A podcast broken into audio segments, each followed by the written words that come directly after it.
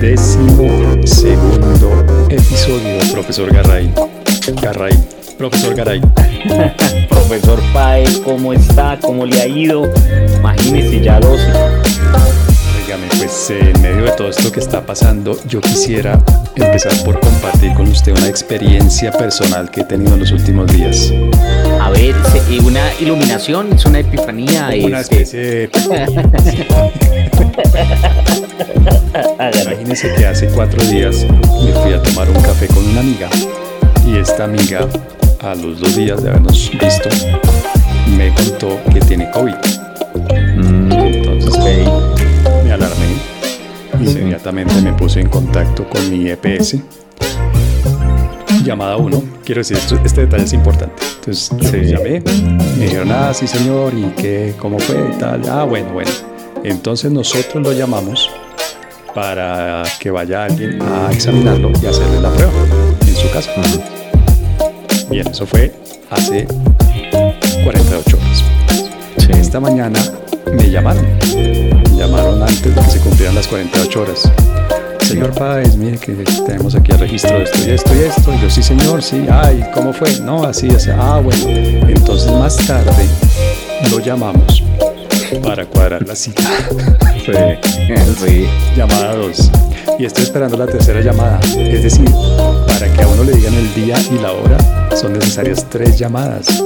Mientras tanto, le digo, yo afortunadamente me siento bien. Espero, espero no equivocarme y en el peor de los casos ser asintomático pero ya, ya, ya he llamado dos veces, o sea, ya he hablado con ellos dos veces y en esas dos llamadas no se ha podido concretar la cita. Son sí, no, tres llamadas. eso es cierto, eso es cierto. Digamos, yo, yo hace un tiempo eh, tuve gripa, pues ya sé que fue gripa, pero usted sabe con esta paranoia uno, eh, ¿no? Cualquier cosa ya. Entonces yo llamé y fue exactamente lo mismo. Si son tres, eh, y ya, pero ya después los resultados salen rápido y demás. Yo creo, profesor Páez, para que se tranquilice que ellos hacen como un triage. Si se acuerda cuando uno llega de urgencias y, y, entonces cuando dice no, si es vital, si es de una, entonces yo creo que, que lo hacen más rápido. Pero en ese caso, fíjese que por eso está el tema de servicio de urgencias. Pues no se vaya, no sé si, si escuchaba cuando lo ponían a esperar la EPS que aparece todo esto, que le decían no se vaya de urgencia solo porque crea que tenga COVID o, por lo, o si tiene síntomas incluso, sino váyase si, se, si es realmente eh, una urgencia vital, pues. Entonces, em, yo creo que en ese caso, pues la prueba ya es inmediata, me imagino, ¿no? O sea, que ellos esperan es que los que... y los... Yo no sé si reírme o llorar, honestamente. Porque esto ya hemos hablado varias veces, me explico. O sea, hemos dicho, bueno, y la culpa es de todos y de ninguno y bla, bla. Ay, pero mano, es que qué trazabilidad y qué, y qué nada. O sea, yo llevo cuatro días, con, ¿no? Yo, yo, yo, motu propio, me he aislado. No he salido, no he tenido contacto con la gente. Pero pues, si yo no fuera pues no sé, si no, no tuviera esta idea, estas ideas que tengo, pues nada, estaría por allá andando y quién sabe contagiando a cuántas personas. Seguramente, sí, seguramente. Pero, pero sí, es que también, de nuevo, el, tema también es de recursos, ¿no? Me imagino, de las dificultades que tienen, de estar eh, difícil, ¿sí? La, y, y eso sí, pues de pronto refleja algo muy de lo que hemos hablado también, que es el tema de la, de la burocratización de absolutamente todo. Sí, de el, y entonces se abren una cantidad de posibilidades, además de oportunidades, incluso de empleo, ¿no? La persona que recibe la primera llamada, la persona que hace el filtro, la persona que llama por segunda vez, la persona que envía el, formato para que después ahí sí lo llamen y le digan, mire, ya va a ir a, sacarle la, prueba tal. Y es muy sí, entonces, que sean eh, empresas diferentes, subcontratadas por la EPS. Bueno, no sé, no sé cómo será eso, pero pero tienes toda la razón, sí. Es muy, muy ineficiente y muy es costoso. Sí. Porque hubiéramos podido hacer esto en una llamada en la primera. Sí, claro, ¿no? Y listo, ya, eso que sea de una vez el sistema y, en tal momento llegan, pasan de tal día a tal día y ya. Ay, por Dios, bueno, pero eso le cuento. No, pero bueno, Como, como buen ser humano estoy sugestionado. Entonces eh, he sentido desánimo, desaliento. Sí, sí. Y ahora siento alguna molestia en el pecho. De pronto la voz hoy la van, a, la van a oír ustedes un poquito afectada, pero le digo la verdad, yo creo que es pura sugestión, porque de hecho me he tomado la temperatura y el nivel de oxígeno y, el olfato y el gusto están bien y todo está bien. Sí. Pero el poder de la mente, lo estoy sintiendo, el poder de mi mente. Sí, claro, no, eso es, eso, eso es muy, pero tranquilo, digamos, es, es normal. Igual en el peor de los casos, Eh, es decir, que si tenga COVID, eh, pues esperar de todas maneras que salga bien. Eh, recuerde que el porcentaje de las personas también que se agrava es muy bajo, ¿no? del total de las personas, usted además es una persona que no tendría ninguna actividad relacionada con algún, con algún factor de riesgo que agravase la, la, situación. Entonces, digamos, no, no se preocupe por eso, pero lo entiendo. Cuando yo le digo lo de la gripa esta, sí. Eh, eh, me, aislé en una habitación acá, eh, no pude dormir. Sí, no pude dormir. no pude dormir esa noche, pero era pensando, además por todas las angustias, todas las angustias de, lo que yo pensaba de, bueno, me llega a pasar algo, ¿qué hago? Tengo que, el, seguro de, o sea, ya, o sea, yo ya estaba, sí, sí, sí, yo también, y era yo también la angustia de, bueno, ¿y quién va a ser el mercado? Porque además yo, lo, yo voy, yo salgo, algo de esas cosas, la empleada, o sea, una cantidad de cosas que comienzan a aparecer en la mente, entonces sí generan mucha angustia, yo lo entiendo. Yo hice una lista al, otro día de, enterarme pues de la mala noticia de mi amiga, hice una lista de, mis cosas pendientes, realmente, de todas esas cosas mínimas y unas obviamente más, más trascendentales, digamos, es que hay, hay una persona que mi madre, depende económicamente de mí, entonces, bueno, todo el tema seguro de vida y tal, ta, ta. Pero bueno, pues aparte de esa anécdota, de esa novedad, eh, pues hay, hay un síntoma, profesor Garay, que me tiene preocupado. A ver. Y es que yo estoy pensando seriamente en que deberíamos aprobar la reelección inmediata y automática de todas nuestras autoridades, nacionales, departamentales, municipales, distritales, porque es que yo siento que lo están haciendo también. Los incorregibles. Siento que, que están entendiendo también el momento y la situación y la gente. Me parece que lo están leyendo a la perfección. No sé si usted comparte Mire que yo, yo creo que hay grados. Estoy, estoy en general de acuerdo con usted. Eh, es decir, yo sí votaría inmediatamente porque hay una reelección automática. Eh, automática, sí, eh, de, de, las diferentes autoridades. y esa satisfacción es, depende de grados, no digamos hablando en serio, Em, lo que yo he visto en los últimos días a propósito de todo lo que está pasando en Colombia es que fue en cuestión de días, ¿no? Profesor Páez, se descuadernó esto. Es decir, o sea, no sé, fue, eh, esto va de mal en peor, no para. Eh, ahora, fíjese que respecto a la última vez que nos encontramos, eh, no estoy tan pesimista. Ajá. Y es, y es, y, es bastante... Momentito. Imagínese. Sí, es que he tenido. En medio de todo esto, su optimismo ha aumentado, su pesimismo ha disminuido desde la última vez que eh, hablamos. Exactamente. Yo creo, ¿y sabe por qué? No, es que. me muero de ganas por oírlo porque esta explicación está buena. O sea, no, es que yo creo que me, muy buena para que usted me diga cómo en medio de esto que está sucediendo. He tenido un proceso de, de enquistamiento. ¿Sí me entiende? O sea, yo lo que comencé cuando comenzamos a escuchar todas estas noticias de no cada día peor, em, más lo que habíamos discutido en esos días de las encuestas y demás, eh, súmele el tema de la violencia, en fin, una cantidad de cosas.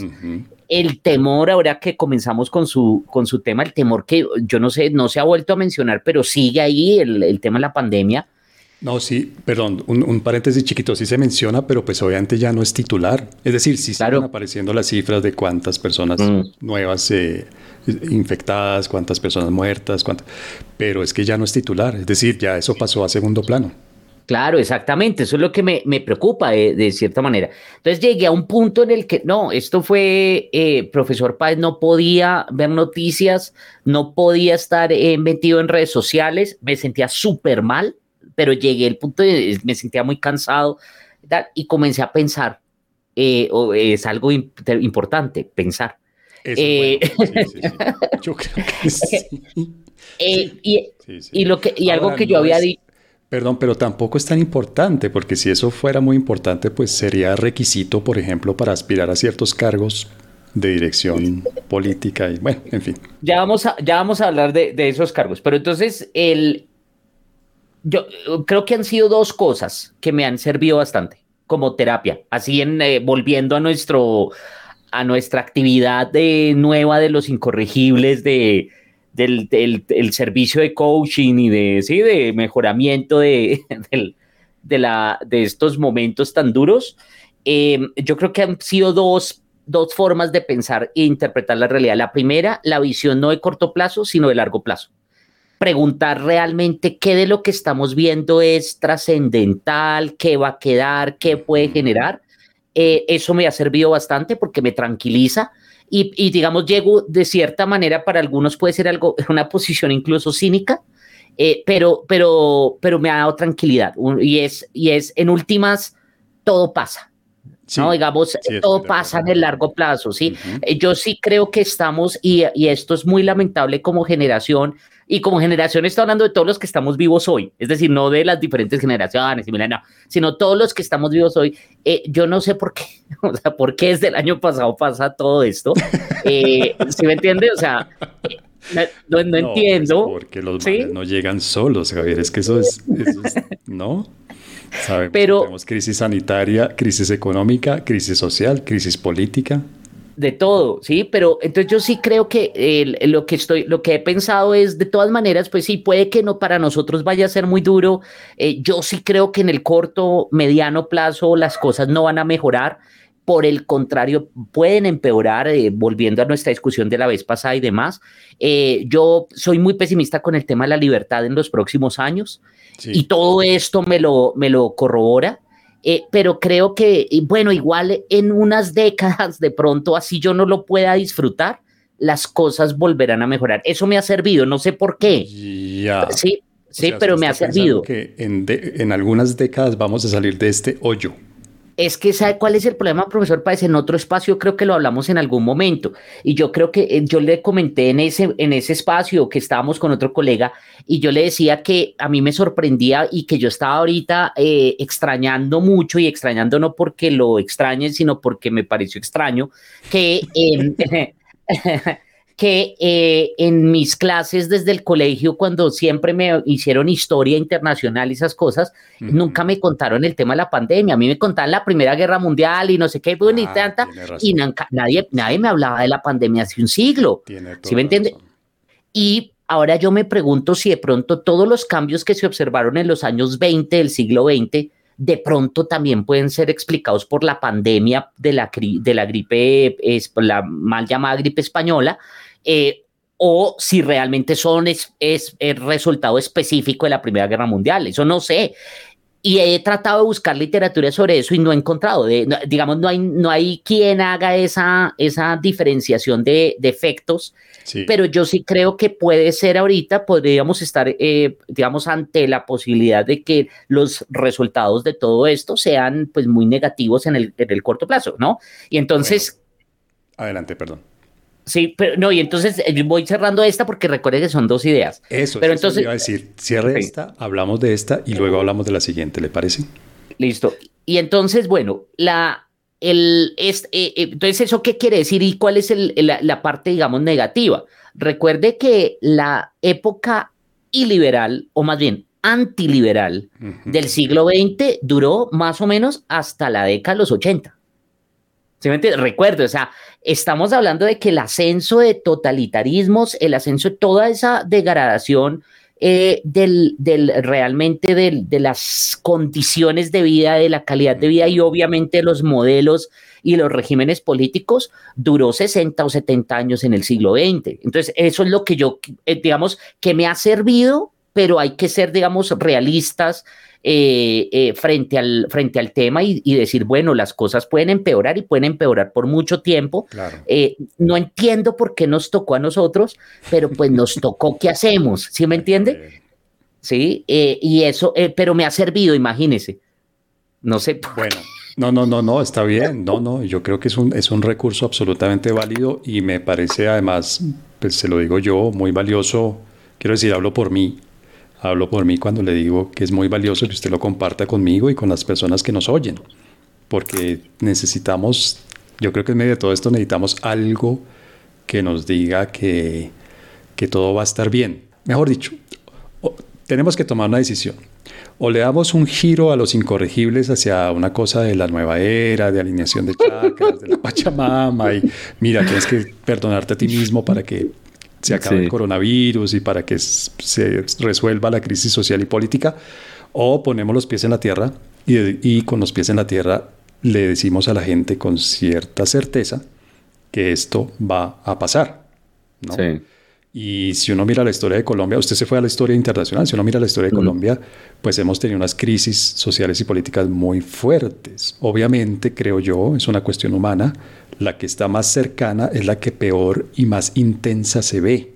Claro. Hemos tenido mm. crisis serias, muy serias. Usted, mm. en parte, sobre todo yo digo por nuestra diferencia de edad y por lo que estábamos haciendo en ese momento en la vida, por ejemplo, mi generación fue la generación que sufrió la violencia más intensa del narcotráfico y el terrorismo y bueno, todo esto que, que, fue, digamos, marcó mi generación.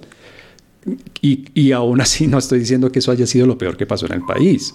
Si nos vamos a la época de la violencia con mayúscula, de la época que, que, llamamos la violencia, eh, pues obviamente hay cosas horripilantes que se hacían en esa época, ¿no? Sí. Y bueno, pues nos toca. Tal vez tuvimos un, un fugaz, eh, una fugaz esperanza de que las cosas iban solo a mejorar, que solamente podían mejorar en el 2016 mm. cuando se firmó el acuerdo de paz, y etcétera, etcétera. Pero yo estoy de acuerdo con usted, uno con, las, con los pies en la tierra, y ahí sí creo que sirve, Javier, ya haber trasegado algo por esta vida, es decir, tener cierta edad. Uno sabe que estas cosas pasan, pasan en el sentido de que suceden, pero también pasan en el sentido de que quedan atrás. normalmente lo que viene es un poco mejor, no perfecto ni, ni ideal, pero sí es un poco mejor. Entonces yo estoy de acuerdo con usted. Ahora, la velocidad a la que pasen, es decir, que tanto se demoren en mejorar las cosas, ahí sí viene mi parte pesimista. Es hmm. que eso sí depende en buena medida de los liderazgos. No estoy hablando solo de liderazgos políticos, ¿no? Ahí sí que, sí que hace falta que hmm. los empresarios y los eh, artistas y los todos, todos, todos, todos hmm. los, desde todos los sectores diferentes, los líderes y las lideresas se levanten y digan, mire, vamos a hacer tal y tal y tal. Pero eso es precisamente lo que yo no estoy viendo ahora. Eso es precisamente. Y eso es lo que sí, no, estoy, me preocupa, Javier. Estoy, estoy de acuerdo, estoy de acuerdo. Le digo la segunda idea que me ha servido para, para ser optimista y pasamos a esto, que ahora sí lo del tema del liderazgo. El, el, la segunda idea es muy egoísta. Fíjense, ahí sí esa es muy egoísta. Y entonces me ha servido es pensar, bueno, si la situación me tiene súper mal del contexto, las cosas pueden empeorar, no sé qué va a pasar en un año, eh, podemos incluso empeorar, es decir, perder todo lo que tenemos, lo que, lo que hablamos la vez pasada, ¿no? Em, no me imagino esa situación, pero entonces tengo que disfrutar qué? Tengo que disfrutar eh, eh, mi vida acá en, pareja, tengo que disfrutar a mi perro, tengo que disfrutar a mis amigos, tengo que sentirme, hacerme feliz en pequeños momentos, ver las series, permitirme reír. Eh, ese tipo de cosas eh, me han servido bastante, profesor Páez, para, para el tema del optimismo y para sentirme un poco más tranquilo. Sí, bueno, estoy de acuerdo con usted. Bueno, ¿y qué hacemos con los líderes? Y eso, eso es cierto. Entonces, ¿Le preocupa está... le preocupa? Comencemos por ahí. Le digo, a mí sí me preocupa, pero como de costumbre creo que usted y yo no estamos de acuerdo. Eh, sí, no creo, no creo mucho. Digamos, hay dos, ahí hay dos temas. El primero es sí creo que los liderazgos han fallado y en general sí hay diferentes niveles, como le había dicho. Me gusta que usted incluya eh, liderazgos de otros sectores. Sí, y ahí, digamos, hay una predominancia efectiva de una falta de liderazgo en, eh, sí, yo no, no lo veo en términos de políticos, en términos empresariales y demás, ¿no? Y ahí sí hay una fuerte crítica en términos de, del liderazgo, ¿no? En primer lugar.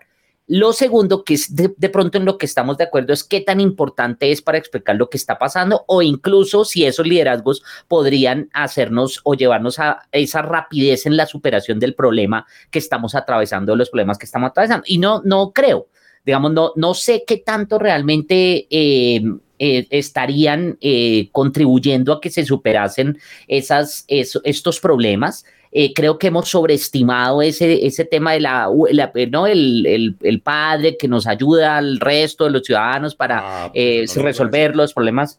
No lo digo en ese sentido, perdóneme. Termine pues adelante y le, le, explico a qué me refiero pero, pero sí sé que, digamos, hay unos, hay unos temas que, que, o sea, lo que nos están dando es una lección de, y, usted mencionó algo muy interesante que además lo habíamos hablado en uno de los episodios, de quiénes son los que llegan a esos cargos de liderazgo.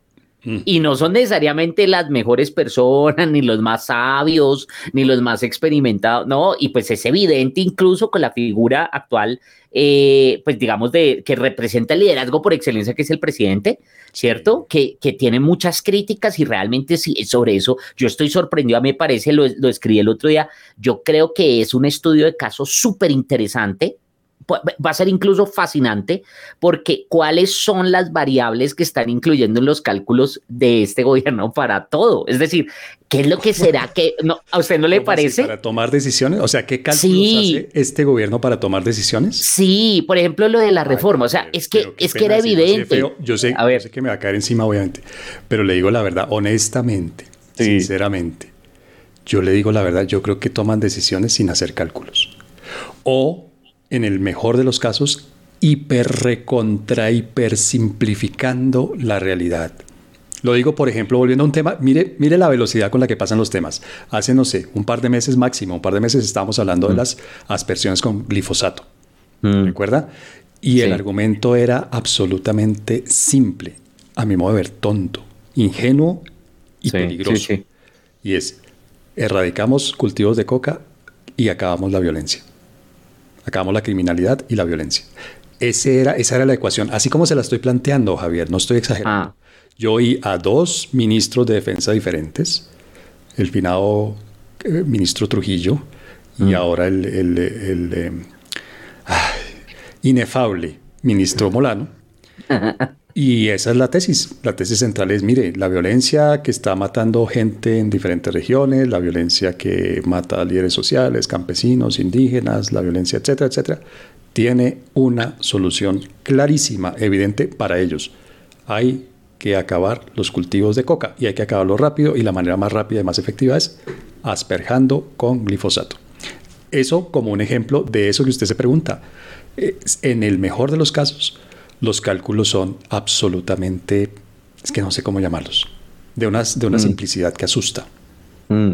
Sí, y yo, y yo, y yo creo, yo, yo también estaría tentado a pensar eso. Ahora, me gustaría hacer el estudio. Yo no sé si alguien está, por ejemplo, haciendo eso, conoce qué es lo que está pasando, cuál es ese rasgo para retomar su palabra de liderazgo que tiene el actual presidente, cómo es que se hacen las, las reuniones, es decir, por qué nadie le dice nada, ¿sí me entiendes? O sea, son cosas bien interesantes que a mí me parece que se convierten en un, es decir, esto hay que, hay que estudiarlo. Después de todo esto, yo sí creo que hay que estudiarlo y estaría de acuerdo con usted digamos, lo que pasa es que no me gusta decirlo como de manera eh, contundente porque, porque no sabemos realmente, ¿sí? Pero, pero en, últimas, los, lo que sí es sorprendente, profesor Páez, es que se incluyan muchas variables o no, tomen las decisiones pensadas o las, las tomen porque sí, en últimas sí resultan siendo muy, muy simplistas. Sí, es decir, es que esto, lo, lo del tema, a mí, el, esta última que me tiene además entre, entre divertido y sorprendido, lo de, lo de la, no voy a Cali, pero después a las 12 de la noche llego escondido y me quedo hasta las 3 antes de que amanezca y solo voy a hablar, no, es una cosa increíble. Pero es parte, creo yo, ese es un reflejo. Mira, ahí tiene otro, otro, otra evidencia para su, su estudio futuro, para su investigación futura Y es otra evidencia de esto mismo, es que ven la realidad en blanco o negro.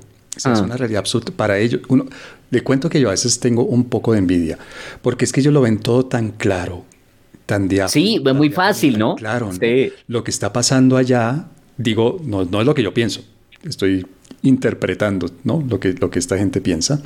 Lo que está pasando allá en Cali es que pues, hay falta de autoridad y mm. hay unos criminales que están tomándose la ciudad.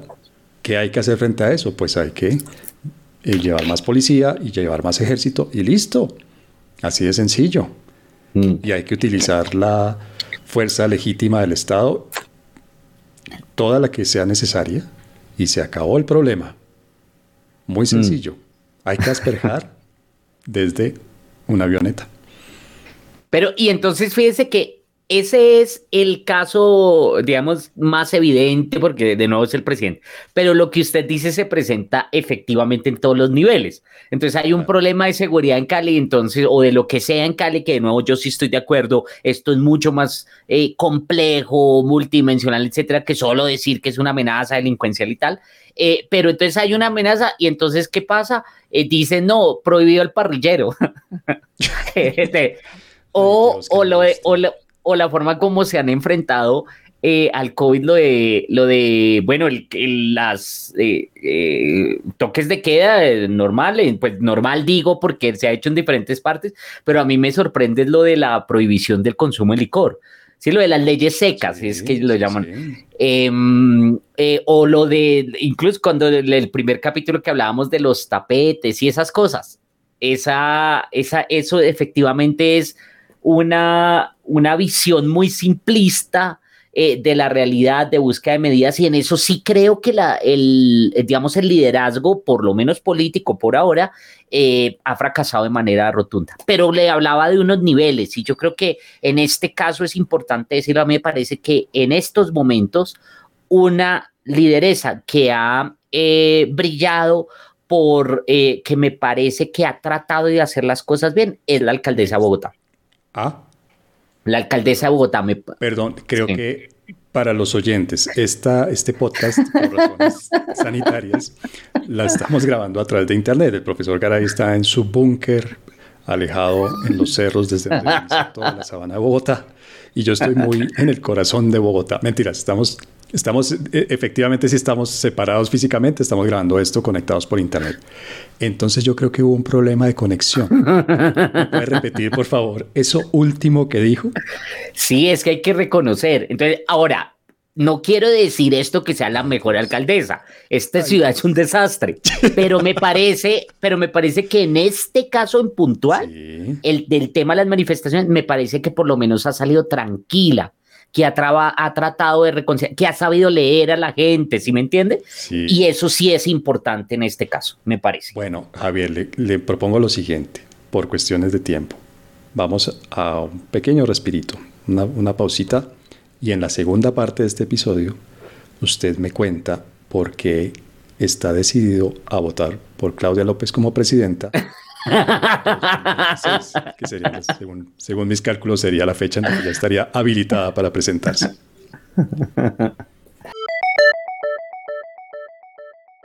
Los incorregibles.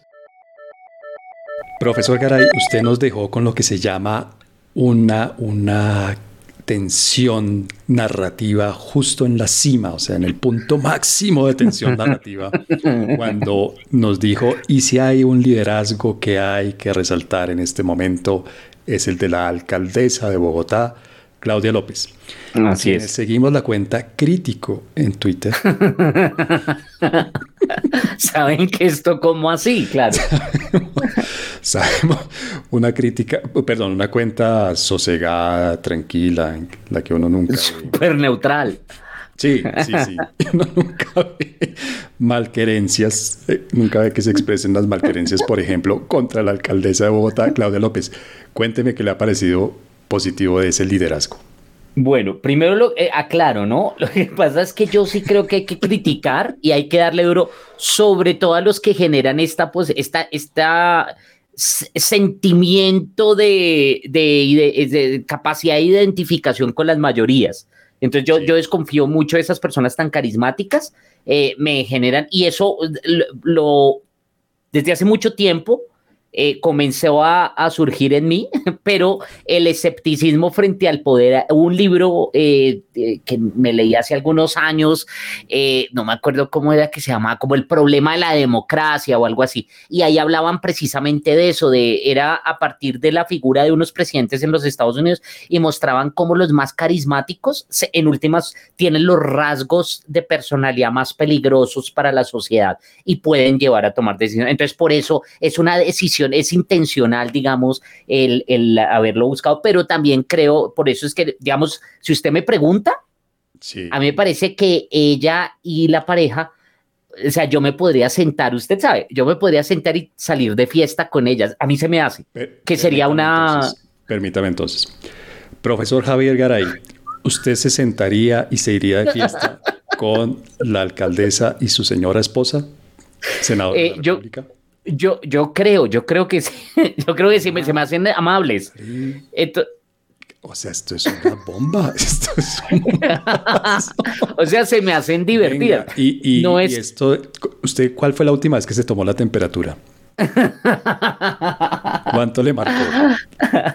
Mentiras. Vamos al punto porque estamos, estamos muy chistositos y muy risueños. Cuéntenos, cuénteme por qué, que yo creo que coincidimos en buena medida. Cuénteme por qué. Entonces, entonces el tema, el tema es que no es que me caiga mal, pero sí, pues la critico. En este caso me parece que lo ha hecho bien y lo ha hecho bien, ¿por qué? Porque me parece que se ha, que ha, que ha dicho las cosas que hay que decir, que lo ha hecho con mesura, que ha abandonado un poco esos rasgos eh, tan comunes de ella de confrontarse con todos los demás niveles eh, del poder, eh, que ha dejado de responsabilizar a, diferentes entes, que ha mostrado y ha sabido qué decir en los momentos que ha debido hacerlo, etcétera. Entonces me parece que en, ese sentido es de las pocas yo no creo incluso que sea la mejor ni la no, pero sí me parece que sí en términos comparativos es de las mejores lideresas que hay en este momento en, eh, frente a esta crisis, me parece.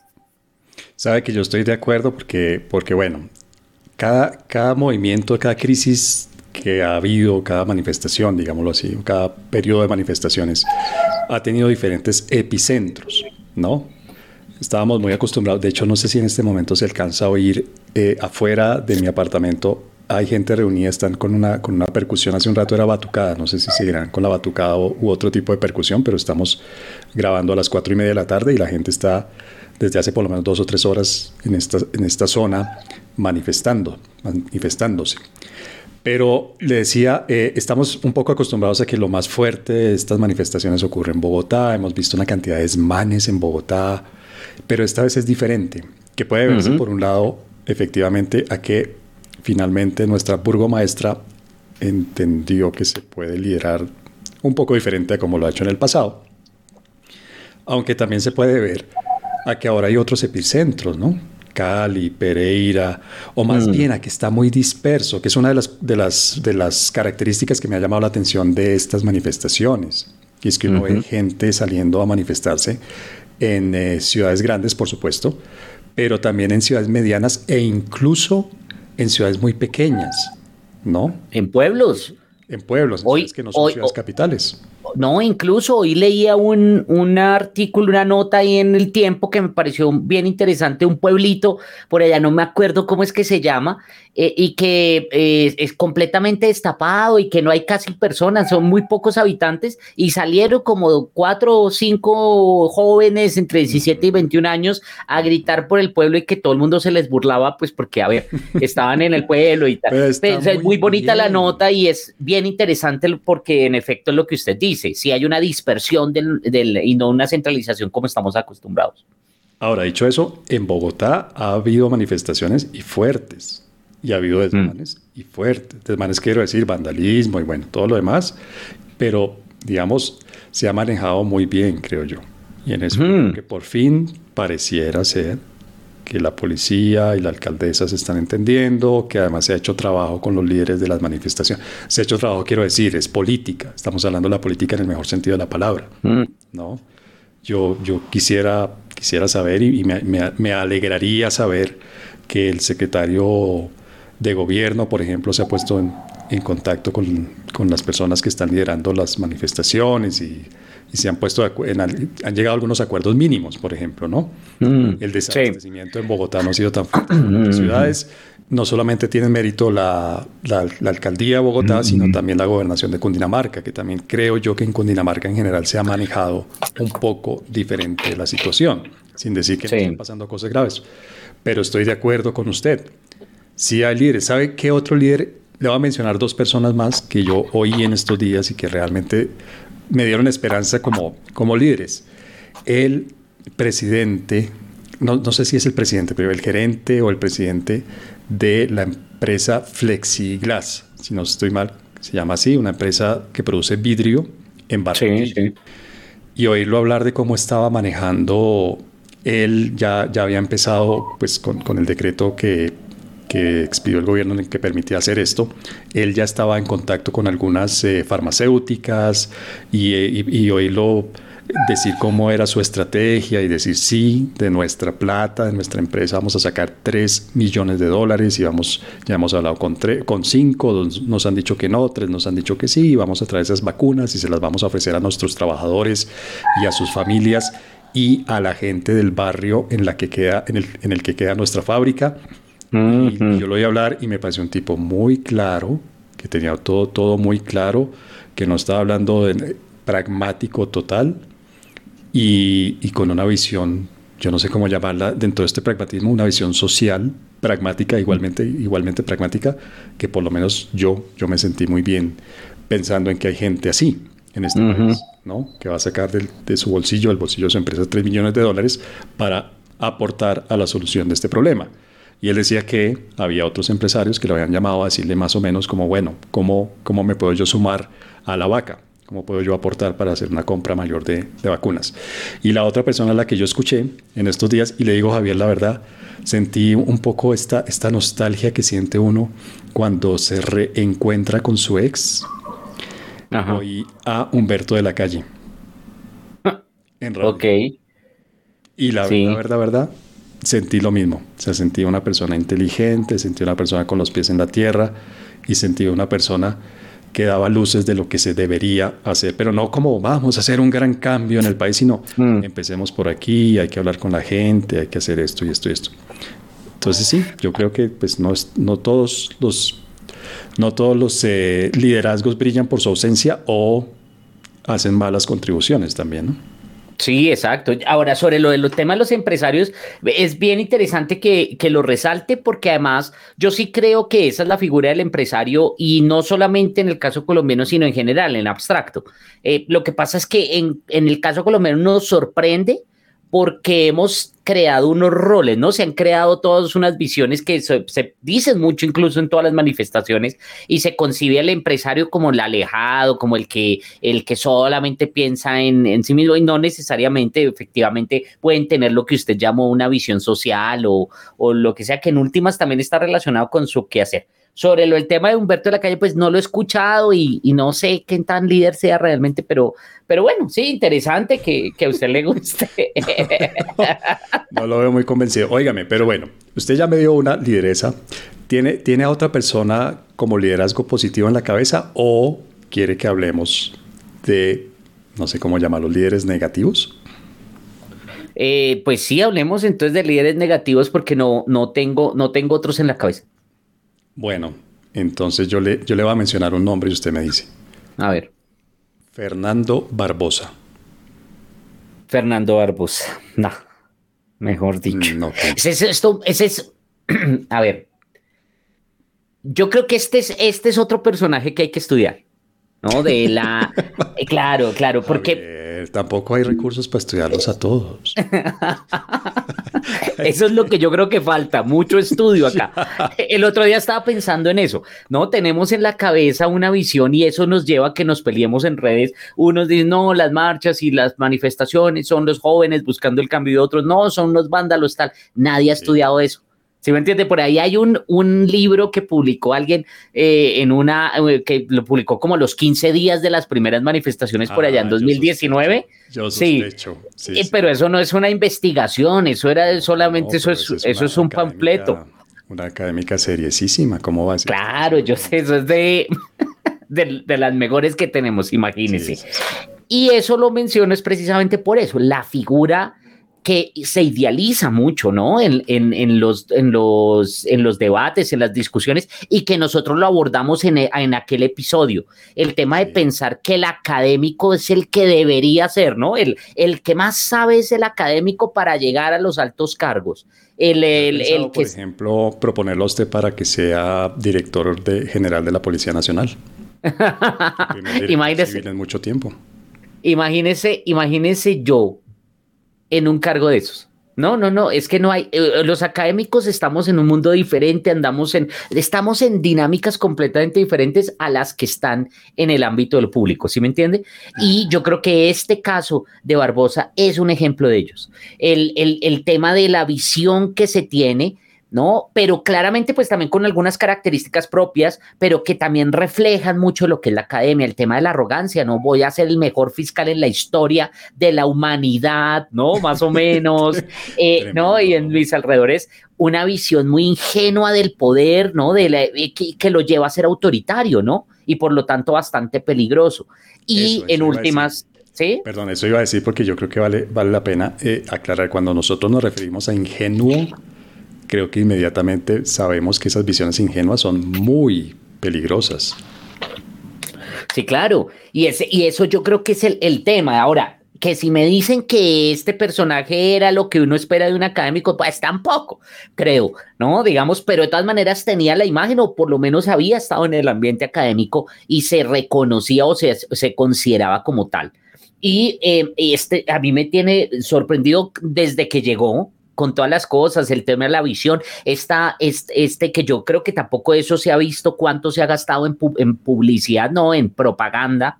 Eh, de él, es el tema de los chalecos, la, las, todo, todo, lo que se ha creado para poder eh, hacer una, una imagen o hacerse una imagen, eh, quién sabe con qué objetivo mayor mm, de aquí al futuro. Eh, pero esta última de no voy a, entonces el que esté en, la, en el bloqueo, entonces le aplico extinción del dominio y, me quedo con eso, porque me quedo, ¿no? Es me quedo eh, con esos camiones. Eh, no, es una visión realmente sorprendente por parte de una persona, primero, con semejante cargo y segundo, que supuestamente tiene todo el respaldo y los, los pergaminos académicos. Increíble. Sí, sí, sí, yo estoy de acuerdo con usted.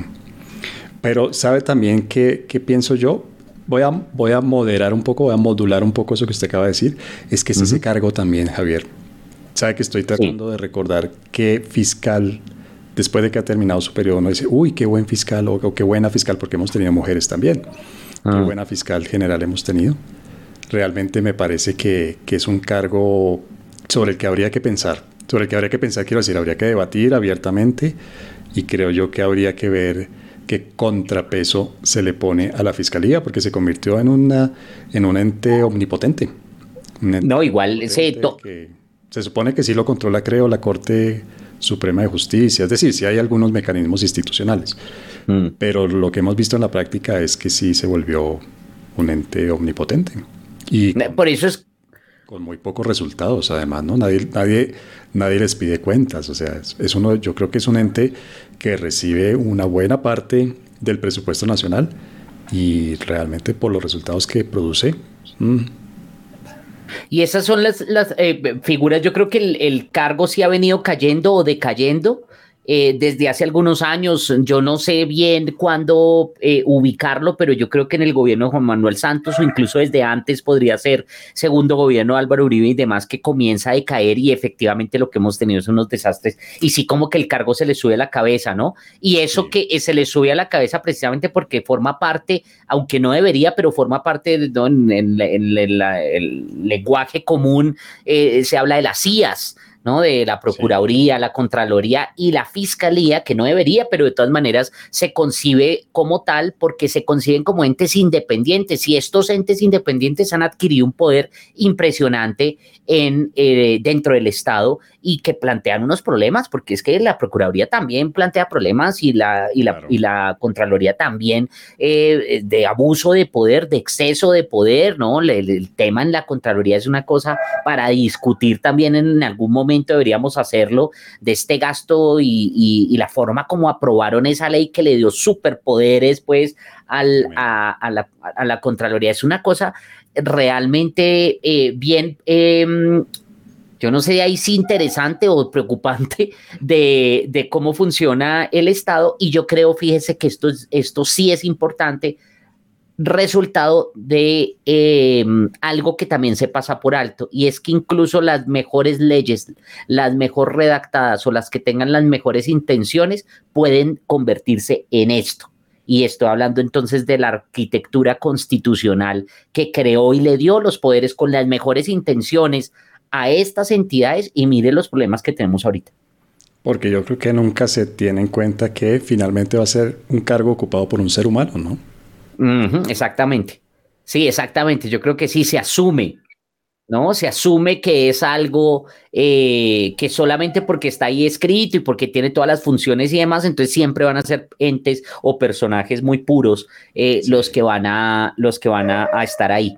Y digamos, sí hay casos en los que eso sucede en, el mundo, pero, pero no podemos pensarlo y no podemos ahí sí de nuevo ser tan ingenuos, pensar que eso tiene que suceder en, pues, en un contexto como el colombiano. Tenemos que de nuevo... Cualquiera, yo creo que, es, que, que las personas, no sé, buenas, yo no sé cómo llamarlas, que, que están en ciertos cargos de poder son más la excepción que la regla. Es decir, el poder corrompe, el poder mm. corrompe, eso lo sabemos desde hace mucho tiempo, y por eso mismo es que los poderes necesitan quien los controle.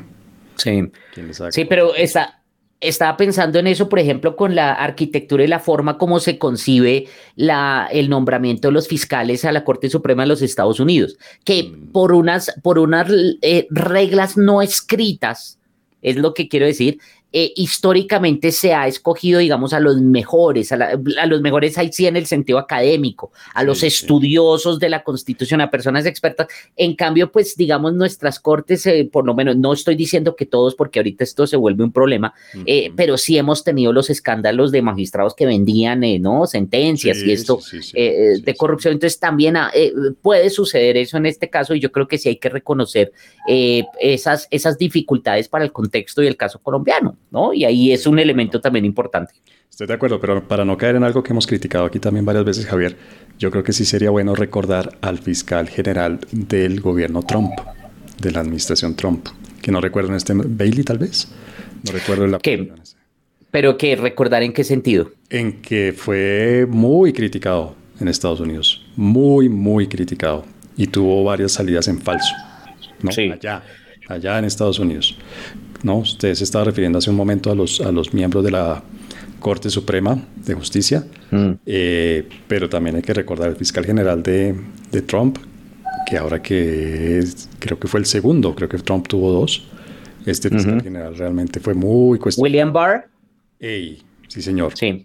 Fue muy, muy cuestionado y muy criticado y tuvo varias salidas en falso. Muchas hasta mm. el último momento prácticamente con todo eso que sucedió el 6 de enero eh, con la toma del, del Congreso. Con una salvedad, profesor Páez. Sí, señor. La figura del General Attorney, del fiscal general de los Estados Unidos, es un, lo que aquí sería un ministro. Sería el ministro de Justicia. Forma parte del Ejecutivo. Sí. Sí, claro, tiene las funciones, pero. Funciones de investigación y eso. Pero efectivamente. Pero lo que. Es propuesto por el presidente, ¿no? Es, es Exactamente. así, por el presidente.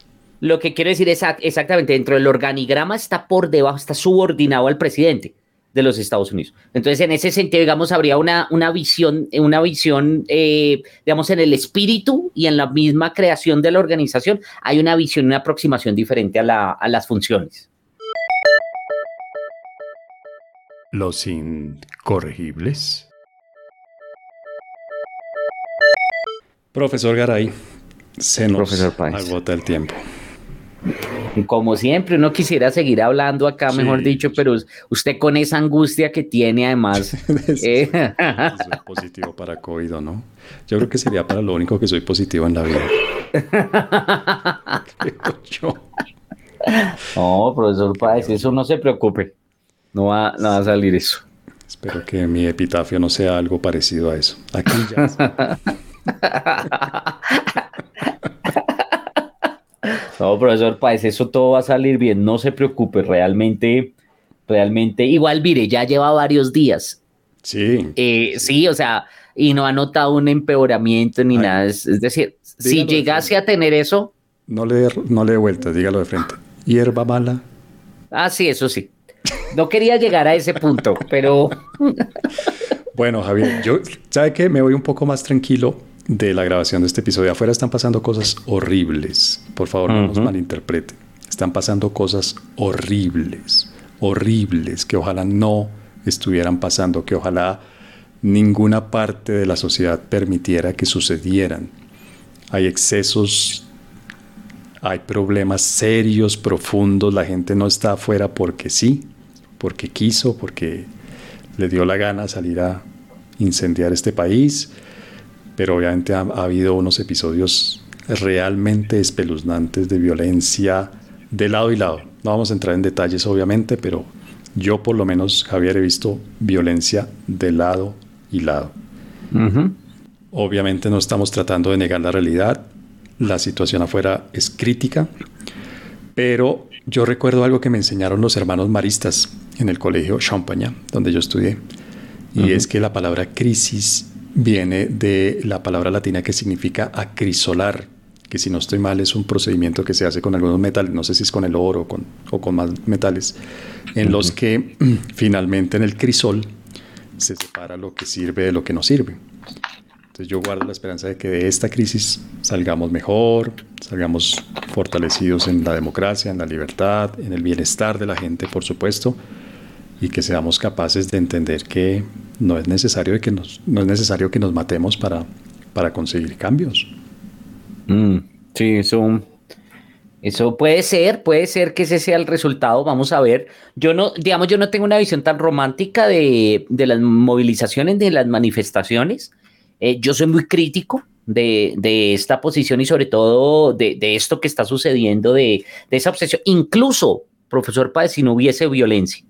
A mí eso es lo que usted mencionó ahorita, lo del tema de las muestras artísticas y demás. A mí me parece que eso demuestra un exceso, lo mencioné la vez pasada, un exceso de politización eh, eh, que me parece que en últimas también resultan, ¿no? No sé, Marcus, ¿no? El, hombre unidimensional, aquí estamos llegando a lo mismo, pero por el ámbito político, es decir, a mí me sorprende cómo no pueden buscar la felicidad en otros ámbitos, sino es una obsesión por, por el tema político y mejorar el mundo y acabar todo lo que eh, de manera rápida, que ya lo, hemos mencionado, lo que lleva a eso, pero de todas maneras es cierto, digamos, soy muy crítico, pero no por eso primero creo que no deban pasar pues es decir, la gente lo, lo, hace y eso demuestra mucho y tenemos es que reconocer y entender las dinámicas sociales y no tratar de imponer las que quisiéramos que, que existiesen. Em, y segundo, estoy de acuerdo con usted con el tema de la violencia eh, que se ha presentado y que es inadmisible, injustificable por lado y lado es decir, ahí si no hay, sin, sin ambajes, pues, sin límites, sin, sin nada, hay que decir y ser muy eh, críticos y rechazar esa violencia en, todos los ámbitos. Estoy completamente de acuerdo. Bueno, arroba crítico, C-R-I-T-T-I-K-O. Todas las son latinas. Arroba crítico, arroba capu73, CAPU73. Obviamente es Ojalá nos escriban por allí y comenten este episodio y los demás episodios de nuestro blog. Y por ahora, pues hombre, hay que sobrevivir. Profesor Garay, en medio de todo esto, ¿usted tiene alguna recomendación? Los incorregibles recomiendan. Eh, sí, eh, profesor Páez. Resulta que eh, debido a que yo tengo una posición tan ambivalente tan crítica frente a esto que está sucediendo, es decir, de la posición misma de salir a manifestarse, luchar y demás. Ah, Estoy releyendo un autor que me gusta mucho que se llama Roberto Ampuero. Eh, eh, y hay dos libros que yo recomiendo, sobre todo para que revisen las personas que están eh, muy metidas en todo este tema y que quieren y creen que es a través de todos estos medios que se cambian las cosas necesariamente para mejor. Hay un libro buenísimo que es el primero, que es el de nuestros, nuestros años verde oliva, que son los años que después de que eh, Ampuero eh, huyó de la dictadura eh, de Pinochet, salió primero a Alemania Oriental y de Alemania Oriental salió a vivir a Cuba. Este primer libro es sobre sus años en Cuba y lo que encontró en Cuba. Y otro libro que es ya eh, contando el, su vida en eh, Alemania Oriental, se llama Detrás del Muro. Son dos libros muy buenos, eh, pues para que vayamos leyéndonos y, digamos también quitarle un poco a esa romantización de los movimientos sociales. Estoy de acuerdo con usted y estoy de acuerdo en esa romantización. De pronto yo creo que uno tiene un sesgo, ¿no?